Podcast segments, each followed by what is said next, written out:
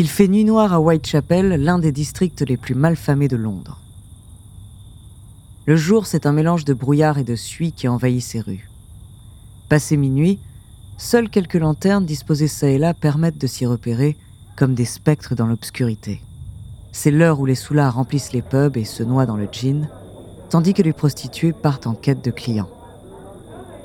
Et ce soir d'été 1888 ne fait pas d'exception.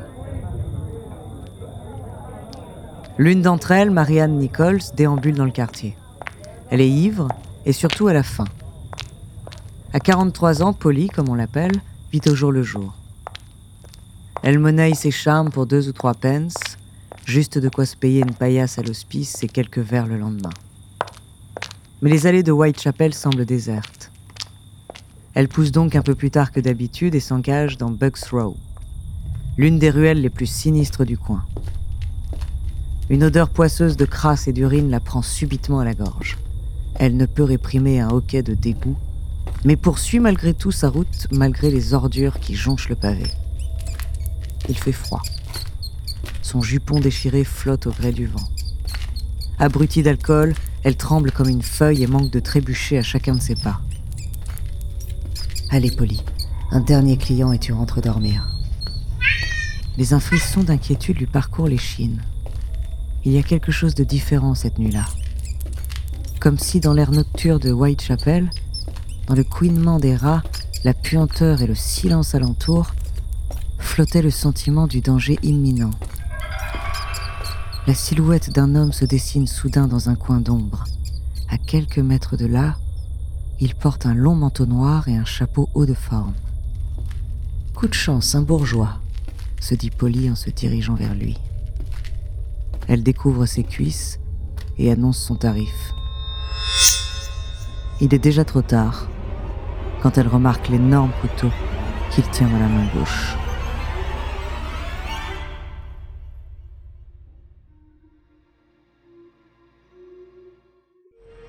Bonjour, ici Andrea.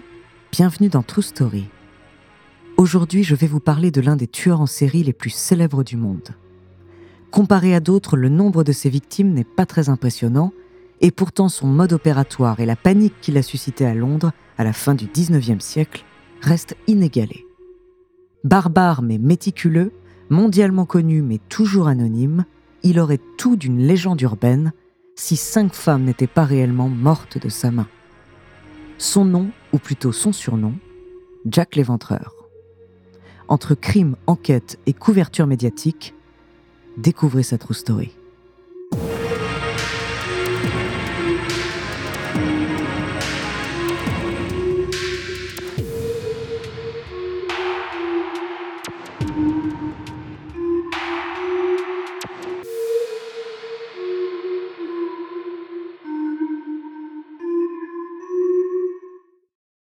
Attention, dans cet épisode, nous allons parler de scènes violentes qui pourraient heurter la sensibilité des plus jeunes.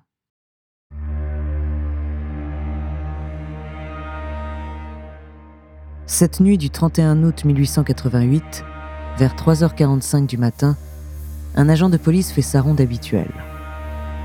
Une lanterne à la main, il passe par Bucks Row, la même ruelle empruntée par Polly une heure auparavant.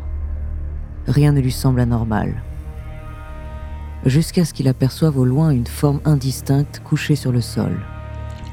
Un liquide sombre semble également ruisseler dans sa direction, se frayant un chemin entre les pavés. Encore un ivrogne incapable de rentrer chez lui. Mais à la lueur de sa lampe, c'est une toute autre scène qu'il découvre avec horreur.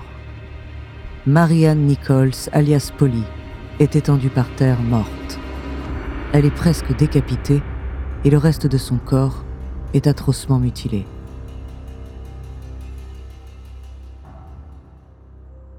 Moins de deux heures plus tard, le cadavre est transporté à la morgue la plus proche et est examiné par un médecin légiste.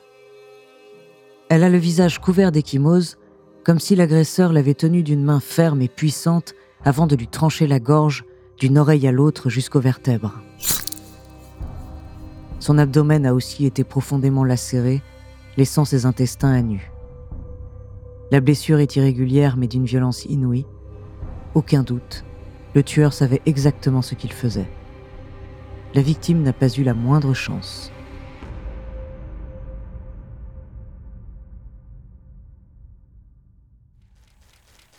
Dès le lendemain, la presse londonienne répand la nouvelle. Mais il en faut plus pour Scotland Yard. En effet, si la capitale britannique jouit à cette époque d'un prestige international, le quartier de Whitechapel en est la face honteuse. C'est un foyer d'immoralité où meurtres et agressions sont monnaie courante. Un seul cadavre d'une prostituée qui plus est ne suffit pas à lancer une enquête. Ce que la police ne sait pas à ce moment-là, c'est que ce meurtre n'est pas tout à fait personnel et que le tueur est loin d'avoir dit son dernier mot.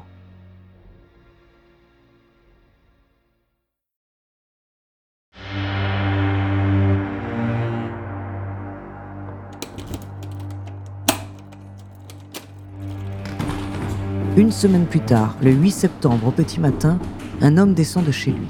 La porte de l'immeuble est grande ouverte, ainsi que l'arrière-cour.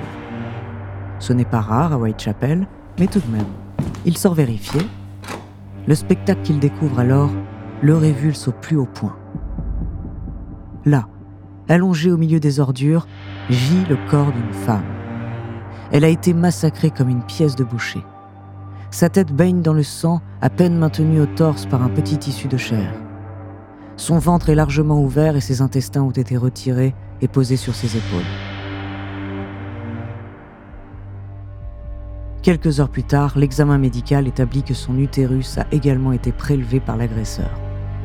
On ne tarde pas non plus à identifier la victime, Annie Chapman, une autre prostituée de Whitechapel. Cette fois, le quartier est en ébullition. Tout le monde tremble de peur à l'idée de croiser la route de ce mystérieux et terrifiant tueur.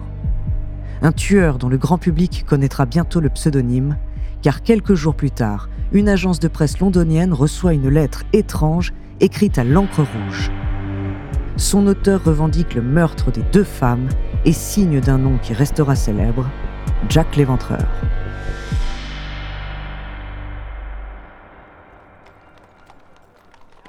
Dès lors, les services de police remuent ciel et terre pour calmer la panique qui commence à naître à Londres. Ils tentent de retracer le parcours des victimes juste avant leur mort et interrogent des centaines de témoins. Mais leurs récits sont contradictoires. Certains affirment que c'est l'œuvre d'un aristocrate venu s'encanailler dans le quartier, d'autres se souviennent d'avoir vu un miséreux complètement ivre traîner près des scènes de crime. En raison des blessures subies par Nichols et Chapman, la police suspecte les bouchers, les assommeurs et même les chirurgiens de la capitale. Une multitude d'alibis sont vérifiés, mais toujours aucune piste solide.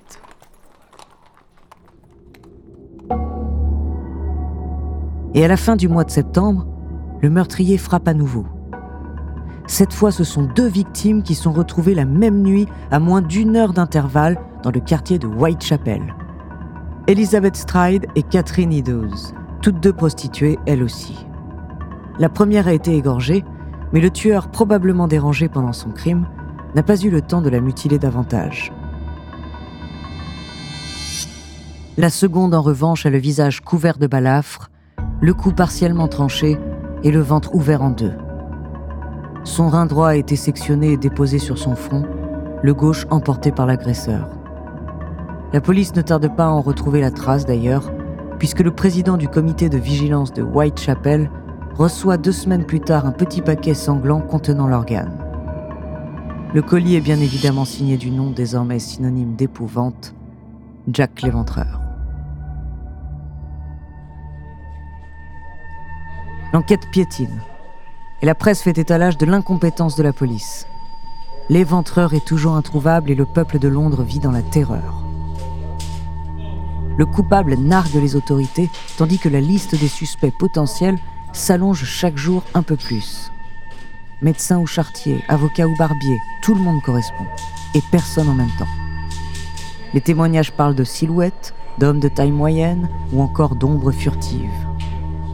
Il faut dire que les meurtres ont lieu au beau milieu de la nuit et dans un quartier sans éclairage public. Les agents de Scotland Yard tentent pour la première fois de l'histoire d'établir un profilage psychologique du tueur, mais en vain.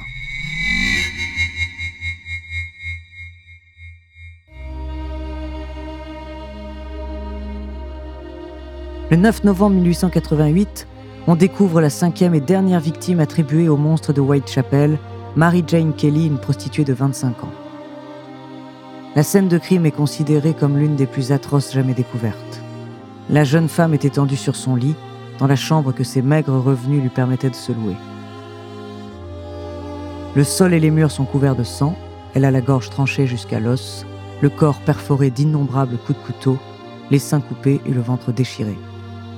Ses organes sont répandus partout dans la pièce, une horrible charpie dans laquelle on peut lire autant de barbarie que de minutie. L'intérieur de ses cuisses a été dépecé et la chair soigneusement empilée sur la table de chevet. 7 heures. C'est le temps que les trois chirurgiens dépêchés sur place mettent à reconstituer le corps. Seul le cœur de la victime reste introuvable. Les années qui suivent, plus de 2000 personnes sont interrogées par la police, 300 sont suivies de près et 80 temporairement emprisonnées. D'autres meurtres ont lieu à Londres, mais aucun directement imputable à Jack l'Éventreur. Et en 1894, l'affaire est définitivement classée. Le célèbre tueur en série restera anonyme. C'est le premier du genre à recevoir une couverture médiatique aussi internationale et intensive. Pendant toute la fin du 19e siècle et le début du 20e siècle, il fait les choux gras de la presse à sensation et de la littérature d'horreur. Il figure aussi dans des milliers d'œuvres de fiction, de documentaires, d'articles, et des chercheurs tentent toujours de le démasquer. Malheureusement, près d'un siècle et demi plus tard, les indices prélevés par la police et ses prétendues lettres sont passés par tellement de mains que l'analyse génétique n'est plus d'aucun secours.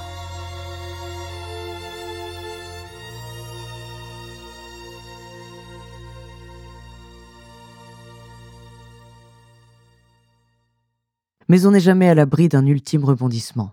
Un jour, peut-être que quelqu'un parviendra à mettre enfin un visage et un nom sur l'abominable tueur qui a massacré cinq prostituées en 1888 dans les bas-fonds de Londres.